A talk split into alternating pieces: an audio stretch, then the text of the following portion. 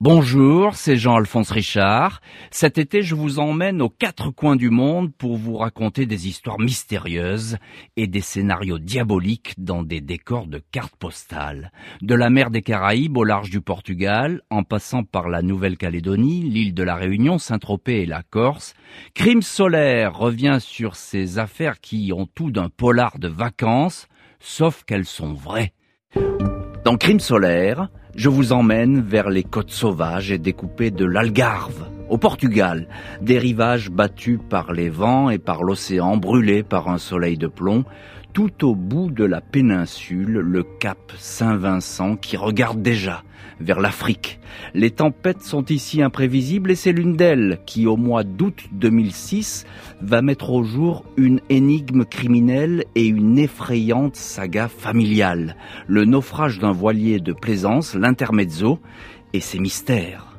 Comment un paisible retraité français, davantage vieux loup de mer qu'authentique aventurier, s'est retrouvé pris au piège d'un couple, un homme et une femme traînant derrière eux une incroyable histoire et une ribambelle de secrets.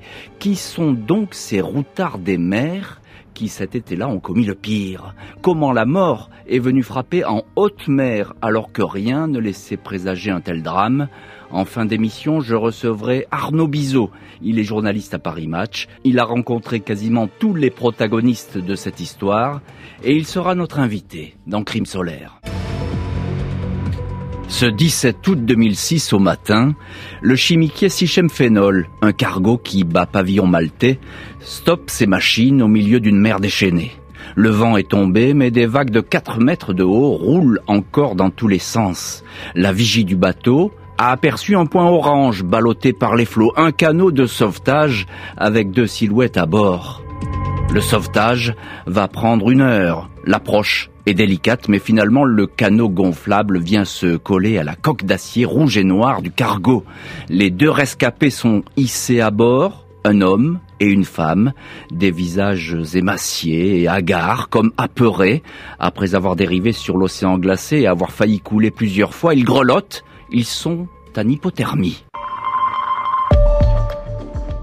Au chaud dans une cabine, ils commencent à expliquer ce qui leur est arrivé au petit matin. Vers 6 heures, ils étaient à bord d'un voilier quand ils ont été surpris par la tempête. Les vagues se sont changées en déferlantes. Ils ont bien affalé leur voile, mais leur embarcation s'est dangereusement inclinée, puis une vague, encore plus forte que les autres, a fini par coucher le voilier. Ils sont restés un temps arrimés à la coque du voilier, puis ils ont eu de la chance de pouvoir embarquer sur cette annexe gonflable. La conversation avec le capitaine du cargo se déroule en espagnol, une langue que ces plaisanciers français parlent couramment. Il est alors 9 heures du matin, le Sichem Phénol adresse un message de détresse aux gardes-côtes de la région sud Portugal. Naufrage, voilier, deux rescapés à bord, conditions météo mauvaises, impossible de se dérouter. Puisque le cargo n'a pas d'autre choix que de poursuivre sa route, la police maritime portugaise envoie à sa rencontre une vedette et un hélicoptère. Les deux rescapés sont élitreillés, opération périlleuse qui va prendre plus d'une heure. Le premier à être hissé à bord est l'homme, grand et maigre. Il dit souffrir d'une entorse ou peut-être d'une fracture à la cheville droite. Il porte une salopette bleue prêtée par l'équipage du cargo. La femme est hissée à son tour jusque dans la cabine de l'hélicoptère, silhouette fluette, flottant elle dans une combinaison blanche. Le couple de Français est transporté jusqu'à la base militaire de Figurado, puis transféré en ambulance jusqu'à l'hôpital Curie Cabral à Lisbonne pour y passer des examens médicaux. Hormis la cheville qui fait souffrir l'homme, aucune blessure grave n'est constatée, si ce n'est de nombreux hématomes et des égratignures, manifestement causées par le naufrage et le séjour à bord du canot de sauvetage. Les rescapés sont traumatisés par l'expérience extrême qu'ils viennent d'endurer au cours de laquelle ils ont failli perdre la vie. Ils ont du mal à s'exprimer, leurs traits sont creusés, les regards absents. Les plaisanciers n'ont bien sûr aucun papier d'identité sur eux, ils déclinent alors leur nom. Thierry Bey, 51 ans, et Corinne Caspar, 47 ans. Ils sont français. Pas étonnant qu'ils se ressemblent, puisqu'ils sont tout simplement frères et sœurs. Un officier de la police maritime commence à dresser le procès verbal du naufrage. Corinne Caspar est la première à être entendue. Elle s'exprime de façon confuse, le plus souvent en espagnol. Elle dit ne pas se souvenir de tout ce qui s'est passé la nuit précédente, avoir lutté de longues heures pour rester en vie, elle est épuisée. L'officier tend une oreille beaucoup plus attentive quand la Française évoque un troisième homme qui était à bord du voilier, un certain André. Elle ne sait pas ce qu'il est devenu, mais il était vivant la dernière fois qu'elle l'a vu. Au fil de la conversation, le mystérieux André a un nom de famille, Le Floc. André Le Floc. C'est à lui qu'appartient le voilier naufragé. Il en était le skipper attitré. C'est lui qui était à la barre de ce beau trimaran de compétition de 14 mètres qui s'appelle l'Intermezzo. Avec Thierry, ils n'ont aucune expérience de la navigation et sont incapables de barrer un bateau. Corinne raconte qu'elle et son frère ont fait par hasard la connaissance d'André Le Floch à Olao, une petite station balnéaire de la région. Il leur a proposé d'aller faire une promenade en mer, une mini croisière autour du cap Saint-Vincent. Ils ont accepté. Est-ce l'épuisement ou le stress? Le fait est que Corinne Caspar semble submergée par l'angoisse. L'officier portugais qui l'interroge sent chez elle de la gêne, de la peur aussi. La Française donne alors davantage de détails sur ce qui s'est passé à bord dans la nuit.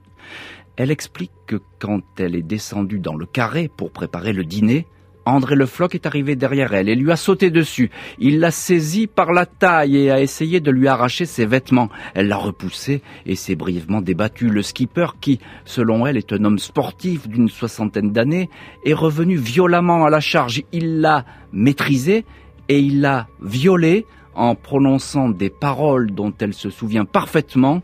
Tu dois payer pour ton voyage. La Française s'est alors mise à hurler et a tenté de s'enfuir. Thierry Bay est accouru et une courte bagarre s'est engagée. André Le Floch a sorti un couteau. Corinne Caspar lui a alors asséné par derrière un coup de casserole sur la tête qui l'a moitié assommé. Corinne et Thierry ont profité de ce moment pour attacher le propriétaire du bateau sur une couchette. Il était groggy. Ils lui ont même donné des médicaments pour qu'il s'endorme et n'essaie pas de se libérer de ses liens. Puis, la tempête est arrivée. Le bateau, qui était sur pilotage automatique, a fini par tanguer dans tous les sens et a chaviré en quelques secondes. Ils n'ont pas pu libérer le skipper qui est resté dans la cabine. La police maritime est aussitôt prévenue de cette déposition. Une troisième personne, un homme, est emprisonné à bord du trimaran qui a fait naufrage. Il faut donc déclencher au plus vite une opération de secours. Une nouvelle fois, un hélicoptère et une vedette militaire prennent le large. Les conditions météo sont un peu meilleures, mais le voilier ne se montre pas, jusqu'à ce que l'hélicoptère repère une coque blanche retournée et presque totalement immergée qui flotte entre deux eaux. La mer est encore mauvaise, et les plongeurs ont du mal à approcher l'épave. Ils y parviennent et grimpent sur la coque. Ils donnent des coups sourds, mais personne ne répond. Il faudra attendre que la mer se calme pour que les plongeurs refassent une tentative. Cette fois, ils nagent jusqu'à un hublot. À travers la vitre, c'est un corps qu'ils aperçoivent, une silhouette sans vie, entravée par des liens et que le chavirage a projeté contre la paroi. À l'hôpital de Lisbonne, quand l'officier commence l'audition du deuxième rescapé, Thierry Bay, celui-ci garde le silence, il refuse de s'exprimer, il dit simplement ⁇ Je ne parlerai qu'en présence de mon avocat ⁇ 18 août 2006, le trimaran Intermezzo est remorqué avec précaution par une vedette militaire jusqu'à la terre ferme. Le long trajet d'une quarantaine de kilomètres d'un voilier retourné avec à son bord un cadavre. Celui d'André Le Floch, 67 ans, propriétaire et skipper de ce bateau de compétition qui avait fait la route du Rhum en 1982. En attendant que le voilier parle, que l'autopsie du marin soit pratiquée, les deux survivants du naufrage sont passés de l'état de miraculé à celui de suspect. La police judiciaire de Portimao a des doutes sur l'histoire racontée par Corinne Caspar, ce viol qu'elle aurait subi de la part d'André Le Floch, suivi d'une bagarre, le skipper ligoté avec l'aide de son frère Thierry Bay, et puis euh, cette mort à cause du chavirage du bateau. Le patron de la PJ locale, Gonzalo Amaral, a été prévenu qu'à l'hôpital, Bay et Caspar se sont parlé en français, croyant que personne ne comprendrait. Le frère aurait dit à sa sœur de raconter cette histoire de viol, une version arrangée en quelque sorte pour justifier le fait que le skipper puisse être retrouvé ligoté. Qui plus est, Thierry Bay aurait été surpris en train d'essayer de quitter en douce l'hôpital. La police a renforcé la surveillance autour des deux chambres des Français, désormais privées de toute communication, un juge d'instruction est désigné pour déterminer les circonstances exactes de la mort du propriétaire de l'intermezzo. Les premières constatations de la police scientifique et du médecin légiste ne font que renforcer les doutes. Le corps d'André Le Floch n'a pas été simplement ligoté sur une couchette, histoire qu'il se tienne tranquille jusqu'à ce qu'il soit remis à la justice portugaise devant laquelle Corinne Caspar souhaitait déposer plainte pour viol. C'est ce qu'elle a raconté sur son lit d'hôpital. En fait, André Le Floch a été attaché de façon très professionnelle, avec des nœuds que seuls les marins connaissent. Bizarre pour un couple qui affirme ne rien savoir, ou si peu, du monde de la navigation. La main droite a également été entourée de rubans adhésifs. Toujours plus étrange, le corps du skipper est lesté de la tête aux pieds d'objets divers, des ancres, un édredon et surtout une ceinture de plomb de 8 kilos exactement comme si on avait voulu le lester afin qu'il disparaisse à jamais au fond de l'océan. Sans cette tempête, pensent alors immédiatement les enquêteurs, plus personne n'aurait entendu parler de ce breton retraité. Le médecin légiste, lui non plus, n'est pas au bout de ses surprises. L'autopsie d'André Le Floch est tout d'abord formelle sur un point capital. La victime, prisonnière de ses liens, n'est pas morte noyée dans la cabine de l'intermezzo. Aucune goutte d'eau n'a été retrouvée dans ses poumons. Ceux-ci ne contenaient que de l'oxygène. En outre, le visage d'André Le Floch porte toute une série de contusions, d'hématomes. Le nez est cassé, des coups ont été portés aux arcades sourcilières. Le front a subi un lourd traumatisme, un constat médical qui ne cadre pas vraiment avec le simple coup de casserole donné par Corinne Caspar pour se défendre et assommer son agresseur. L'autopsie va encore plus loin. Le légiste note quatre marques distinctes sur le cou, des signes de pression. Des traces quasi identiques sont également visibles sur la bouche du skipper. Le médecin note dans son rapport asphyxie mécanique. En clair, André Le Floch a été étranglé sans doute déjà mort quand on l'a ligoté, car rien ne montre, ni pression ni trace, qu'il a essayé de se libérer de ses liens. Le rapport est accablant pour les passagers de l'intermezzo. Il contredit de façon spectaculaire la thèse que défendent Thierry Bay et Corinne Caspar, celle d'un homme toujours vivant vers une heure du matin, après avoir été ligoté. Thierry Bay dit ignorer de quoi est mort André Le Floch. Peut-être s'est-il tout simplement cogné la tête quand le voilier a chaviré. Les policiers et le juge d'instruction ont désormais la conviction que les deux Français mentent. Ils savent que André Le Floch n'a pas subi une simple correction. Il a été battu à mort et finalement étranglé. En dépit des affirmations de la jeune femme, aucune trace de viol ou de violence sexuelle n'est retrouvée lors de l'examen clinique. Le dossier devient encore plus trouble lorsque la PJ de Portimao reçoit une note de renseignement adressée par la police française. L'Office central pour la répression des violences aux personnes, l'OCRVP, fait savoir que contrairement à ce qu'ils soutiennent, Thierry Bay et Corinne Caspar ne sont pas du tout frères La fiche de personnalité indique que Thierry Bay est né en 1955 de parents inconnus. Il a été placé dans un foyer puis a été adopté à l'âge de deux ans par un couple de Pornic en Bretagne. Il a pris le nom de son père adoptif, un jardinier. L'homme n'a pas de revenu fixe, pas d'emploi déclaré, il a été marié à deux reprises et a eu deux filles. On ne lui connaît pas d'antécédents judiciaires à l'exception d'un vol dans un magasin d'accessoires automobiles. Corinne Caspar, elle, a vu le jour en 1958 au Maroc.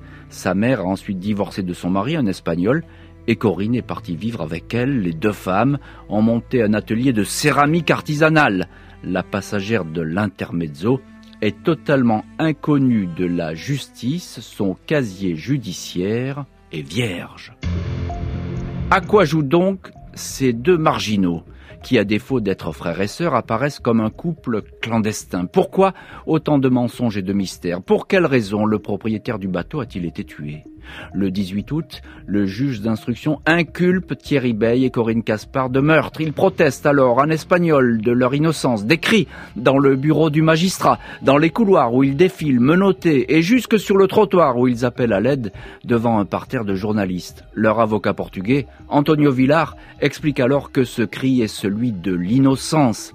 Mais rien n'y fait. Les naufragés de l'intermezzo partent en prison. La justice va alors découvrir le parcours secret de ces routards de l'océan. Thierry Bey et Corinne Caspar sont en prison, mais ils n'en démordent pas. Malgré les constatations accablantes de l'autopsie, ils le répètent, ils n'ont pas tué André Le Floch, le propriétaire de l'Intermezzo. Avant que la tempête ne balaye l'océan, au matin du 18 août, le skipper était vivant. Reste désormais pour les enquêteurs de la PJ portugaise à reconstituer le scénario d'une rencontre fatale entre trois personnages que rien ne rapproche. À 67 ans, André Le Floch, ingénieur, n'a rien d'un aventurier, même s'il en a l'allure, un corps sec et tanné par le soleil, et ce tempérament de loup solitaire. Au printemps, ce breton, père de trois enfants et grand-père, a largué les amarres pour s'offrir le rêve de sa vie. Vivre sur un bateau, l'intermezzo, ce trimaran de course qu'il a acheté quatre ans auparavant. Il a dit au revoir à Daniel, sa dernière compagne, vendu sa maison, rassemblé ses économies et mis le cap vers le soleil du Portugal. Une route facile pour ce marin expérimenté à la barre d'un authentique bateau de course qui attire tous les regards. Le 13 août, c'est la Française Corinne Caspar qui admire le trimaran. Elle a repéré son propriétaire, un homme aux cheveux blancs, attablé à la terrasse d'un bar dans le petit port de Olao. Elle aborde André Le Floch, seul, en l'absence de Thierry Bey, pour lui demander s'il serait d'accord pour l'amener faire euh, le tour du Cap Saint-Vincent. Le Floch est amusé par la proposition, il accepte. Corinne Caspar dira aux enquêteurs qu'elle et Thierry n'ont rencontré le marin que le jour du départ, une version contredite par les téléphones portables retrouvés à bord de l'Intermezzo. La jeune femme et le skipper ont échangé des messages trois jours avant d'embarquer. Avait-elle alors séduit le navigateur breton? Un ami français de Le Floch sur place, alors dans la station balnéaire, confirme avoir croisé la jeune femme la veille du départ alors qu'elle venait voir le Floch. Elle s'était alors présentée comme une informaticienne habitant Valence, puis aurait coupé court à la discussion. Pas de traces de Thierry Bey à ce moment-là. Au matin du 16 août, c'est pourtant bien Thierry Bey qui lève à la main l'encre de l'intermezzo. Cet homme était jusque-là resté invisible, logeant avec Corinne dans un camping du coin. La Française avait fait savoir au dernier moment à André Le Floch qu'elle ne serait pas seule, indiquant que son frère participerait à la croisière. Le couple a donc pris un bateau-taxi pour se rendre sur l'île d'Armona, là où est mouillé l'intermezzo. 20 minutes de traversée, le pilote du bateau taxi se souvient de deux personnages très lourdement chargés, cinq gros sacs, une énorme valise, des bouteilles de vin, du whisky, des packs de bière, tout leur attirail de camping comme s'ils avaient l'intention de ne jamais revenir. De quoi dans tous les cas, largement survivre à une mini-croisière de trois jours. Nul ne sait quelle a été la réaction d'André Le Floch en découvrant tout ce barda. Le fait est que ce 16 août, l'intermezzo largue les amarres, quitte l'île d'Armona, puis voit s'éloigner les rivages de l'Algarve, direction le grand large, malgré un avis de tempête annoncé ce jour-là par la météo. La police retisse le scénario du départ, mais après une semaine d'investigation, coup de théâtre.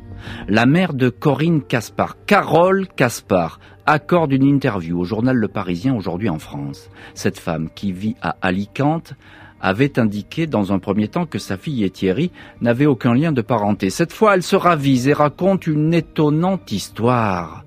Il y a une dizaine d'années, elle a reçu chez elle la visite d'un homme qui prétextait faire une enquête de généalogie. En quelques minutes, Carole Caspar a compris qu'il s'agissait de son fils qu'il avait retrouvé. Elle avait accouché sous X de Thierry en 1955 puis l'avait aussitôt confié à l'adoption. Carole Caspar avait gardé pour elle ce secret de jeunesse, refait sa vie, élevé d'autres enfants. Thierry et Corinne sont donc bel et bien demi-frères et demi-sœurs. Mais Carole Caspar ne s'arrête pas là dans son témoignage. Elle décrit Thierry Bey, son fils caché, comme un manipulateur, un pervers, qui aurait rapidement jeté son emprise sur Corinne, au point de s'en emparer tel un gourou. Lui seul même, lui seul me comprend, ne va alors cesser de lui répéter Corinne, qui quittera la maison pour suivre son demi-frère. Commence alors pour Thierry Bey et Corinne Caspar une longue errance sur les routes de France. Ils deviennent des marginaux vivant de petits boulots. Bey s'improvise vaguement moniteur de parapente, un sport qu'il pratique avec passion. Ils vivent surtout des aides sociales et de rencontres, même s'ils évitent autant que possible les contacts et le monde extérieur. On les retrouve dans le sud de la France, l'Aveyron, le Gard, près d'Alès, dans un cabanon qu'on leur a prêté. Ils se disent frères et sœurs, mais ils vivent plutôt comme un couple impossible dans tous les cas de leur faire raconter leur vie, difficile aussi de les approcher. Ils ne sortent quasiment jamais, ne veulent avoir aucun compte à rendre. Ils finissent même par se disputer avec le propriétaire qui leur prête son cabanon. À Millau, Thierry agresse un voisin avec un couteau et menace le propriétaire de son appartement avec une hache. Trois mois de prison avec sursis. À nouveau donc la route pour ces zonards qui se déplacent avec un chien dans une voiture brinque-ballante. Corinne Caspar a tourné le dos à toute sa famille, sauf à sa mère, à qui elle rend visite de temps à autre et à qui elle continue d'écrire. Les deux marginaux retrouvent au début de l'année 2006 Carole Caspar en Espagne, à Alicante. Carole continue à se méfier de son fils Thierry, imprévisible, violent et manipulateur. Elle ne souhaite pas l'héberger. Le couple loue alors un studio dans le village d'Oro de Alcoy, tout près d'Alicante. Pas de revenus fixes, mais Bay paye scrupuleusement les 300 euros de loyer mensuel. Fin juin, Corinne et Thierry rendent les clés du logement. Ils annoncent qu'ils partent en voiture au Portugal avec l'intention de convoyer un bateau. Carole Caspar est soulagée de les voir partir. Dans deux mois, quand elle les reverra, ce sera en photo, dans un journal. Les enquêteurs de la police judiciaire de Portimao ont patiemment reconstitué le scénario de la mort d'André Lefloc, le propriétaire et skipper de l'Intermezzo. Dans leurs investigations, la personnalité de Thierry Bey revient en boucle. De toute évidence, il a un ascendant certain sur Corinne Caspar. Les policiers portugais ne sont pas loin de partager le sentiment de la mère de la jeune femme, Carole Caspar, qui explique que son fils aurait tout bonnement envoûté sa fille, au point de l'entraîner dans des aventures de plus en plus hasardeuses. Thierry a ainsi conseillé à Corinne de ne pas signer euh, des procès-verbaux d'interrogatoire. Il lui a demandé de ne plus répondre aux questions et de suivre la ligne de défense qu'il a prévue, refuser toute explication et tout compromis. Bien que le couple soit incarcéré dans des prisons éloignées, demi-frère et demi-sœur ne cessent de s'adresser des lettres, surtout Corinne qui témoigne à Thierry son amour, son soutien, et sa reconnaissance. Pour les policiers, Thierry Bey et Corinne Caspar n'ont cessé de mentir depuis les premières minutes de leur sauvetage en mer, en expliquant notamment qu'ils ne connaissaient rien au bateau. Thierry, élevé en Bretagne, a pourtant une solide expérience de la navigation. À 18 ans, son père adoptif lui a offert un voilier avec lequel d'ailleurs il a fait naufrage. Après avoir connu Corinne, le couple est parti plusieurs mois en Asie pour y faire de la voile et y construire sans succès leur propre bateau. Aurait-il voulu s'emparer de l'intermezzo pour réaliser leur rêve de tour du monde ou tout simplement pour le revendre après avoir éliminé son propriétaire André Le Floch? Dans les deux cas de figure, les policiers sont convaincus que c'était bien l'intermezzo qui était la cible. Un vol de bateau comme mobile du crime. C'est ce que va essayer de démontrer l'accusation au cours du procès qui arrive à grands pas, programmé pour le 24 octobre 2007 devant la cour d'assises de Lagos. 14 mois après leurs inculpations, Thierry Bey et Corinne Caspar se retrouvent donc sur le banc des accusés, assis côte à côte au premier rang, visiblement ravis de pouvoir se parler et d'échanger confidences et sourires complices. La prison ne les a pas changés, les mêmes silhouettes que celles aperçues lors de l'arrestation. Les trois fils d'André Le Floch ont fait le déplacement jusqu'à Lagos. Ils espèrent connaître la vérité sur la mort de leur père, savoir pourquoi celui-ci a été tué ils ont bon espoir que le couple infernal, comme l'a surnommé la presse, se mette enfin à table, livre des détails sur cette nuit de tempête. L'avocat portugais des accusés, Antonio Villar, est optimiste. Il a tout fait pour encourager ses clients à s'exprimer et à collaborer avec la justice. Juste avant le procès, ils lui ont juré qu'il s'expliquerait et répondrait à toutes les questions. Pourtant, dès l'ouverture du procès, Thierry Bey affiche la couleur. Il annonce qu'avec Corinne, ils ne parleront pas tant que leur avocat français, Gilbert Collard, ne sera pas arrivé. Maître Collard a bien été désigné par les accusés, mais il n'a pas pu décoller de Paris à cause d'une grève. Le couple semble absent lors de la lecture fastidieuse de l'acte d'accusation. Après une heure, Thierry Bey se lève, et se tourne vers les journalistes. Il exige d'avoir un avocat français, fait savoir que tous deux refusent d'assister à l'audience. Après ce coup d'éclat, le procès est suspendu. Celui-ci reprend un mois et demi plus tard, le 14 décembre 2007. Tout le monde espère alors que le couple est revenu à de meilleurs sentiments. Maître Villard ne souhaite plus être leur avocat, toujours pas de Maître Collard un nouveau défenseur portugais est donc commis d'office, désigné pour représenter leurs intérêts. Alors que l'audience n'a même pas commencé, Thierry Bey et Corinne Caspar, debout et dos au juge, haranguent le public et la presse. Bey déclare qu'on veut les condamner sans preuve, sans défense et sans que l'on évoque des circonstances exactes de la mort d'André Le Floch. Les accusés répètent qu'ils sont innocents et que, en aucun cas, ils ne se laisseront dicter la marche à suivre par la cour d'assises. On n'acceptera pas ce qui se passe ici, lance Thierry Bey, surexcité. Il ajoute André Le Floch est mort de froid dans le bateau. Corinne Caspar lui emboîte le pas et affirme Il est mort en attendant les secours. Lors de l'audience, les accusés sont agités, coupent la parole des témoins. Ils s'en tiennent à leur version, celle d'une tentative de viol sur Corinne de la part de André Le Floch. Une bagarre qui aurait mal tourné. Le skipper, vivant, attaché à une couchette pour le livrer à la police. La tempête qui fait chavirer le bateau et dans lequel Le Floch serait resté prisonnier. Dans une lettre adressée à RTL, Corinne dénonce alors une sordide mise en scène de la police.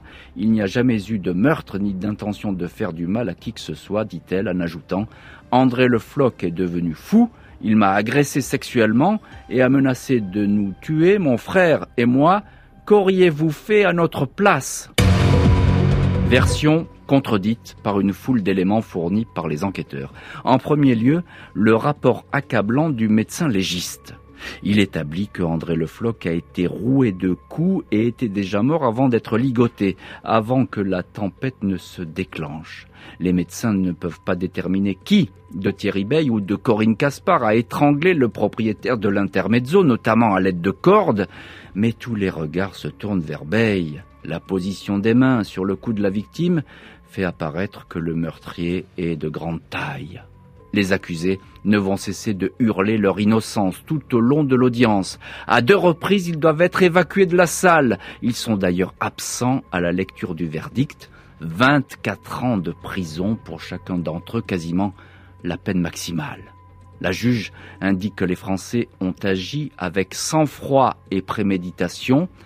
Elle ajoute qu'ils avaient tout préparé pour faire disparaître le corps au fond de la mer et que leur but était de voler le trimaran. Thierry Bey et Corinne Caspar, les tueurs de l'intermezzo, ne sont jamais revenus sur leur déclaration.